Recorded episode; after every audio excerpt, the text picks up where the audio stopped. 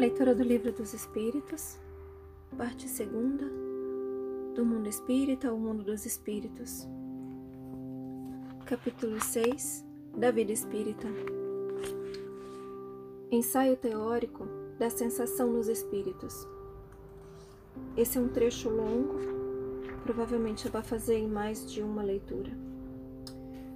Item 257. O corpo é o instrumento da dor. Se não é a causa primária desta, é pelo menos a causa imediata. A alma tem a percepção da dor. Essa percepção é o efeito. A lembrança que da dor a alma conserva pode ser muito penosa, mas não pode ter ação física. De fato, nem o frio nem o calor são capazes de desorganizar os tecidos da alma que não é suscetível de congelar-se nem de queimar-se.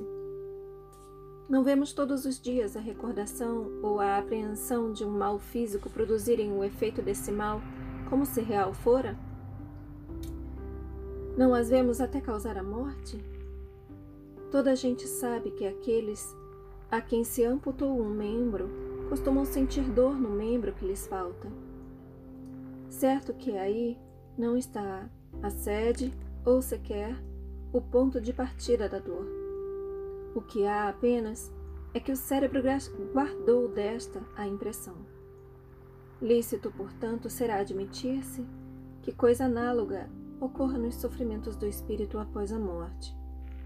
Um estudo aprofundado do perispírito, que tão importante papel desempenha em todos os fenômenos espíritas, nas aparições vaporosas ou tangíveis, no estado em que o espírito vem a encontrar-se por ocasião da morte, na ideia que tão frequentemente manifesta de que ainda está vivo, nas situações tão comoventes que nos revelam os dos suicidas, dos supliciados, dos que se deixaram absorver pelos gozos materiais, e inúmeros outros fatos muita luz lançaram sobre esta questão, dando lugar a explicações que passamos a resumir.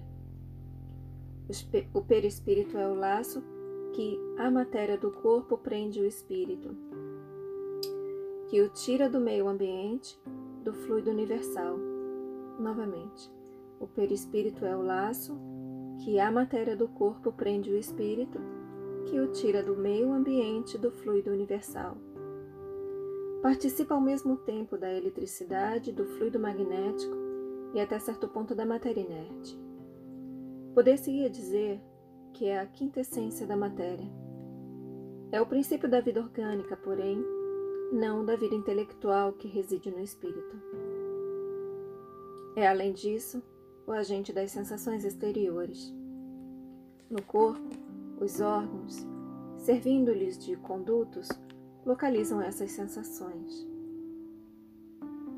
Destruído o corpo, elas se tornam gerais, Daí o espírito não dizer que sofre mais da cabeça ou dos pés ou vice-versa. Não se confundam, porém, as sensações do perispírito, que se tornou independente, com as do corpo.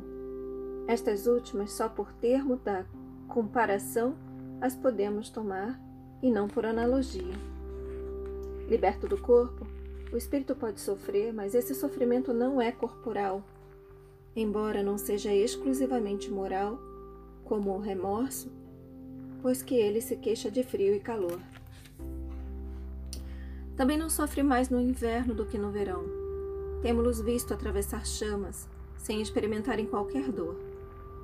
Nenhuma impressão lhes causa, conseguintemente, a temperatura. A dor que sentem não é, pois, uma dor física propriamente dita. É um vago sentimento íntimo que o próprio espírito nem sempre compreende bem precisamente porque a dor não se acha localizada e porque não a produzem agentes exteriores. É mais uma reminiscência do que uma realidade, reminiscência, porém, igualmente penosa.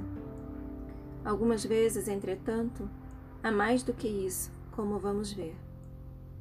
Ensina-nos a experiência que, por ocasião da morte, o perispírito se desprende mais ou menos lentamente do corpo que durante os primeiros minutos depois da desencarnação, o espírito não encontra explicação para a situação em que se acha. crê não estar morto, por isso que se sente vivo. Vê a um lado o corpo, sabe que lhe pertence, mas não compreende que esteja separado dele. Essa situação dura enquanto haja qualquer ligação entre o corpo e o perispírito. Disse-nos certa vez um suicida: Não, não estou morto. E acrescentava: No entanto, sinto os vermes a me, a me roerem.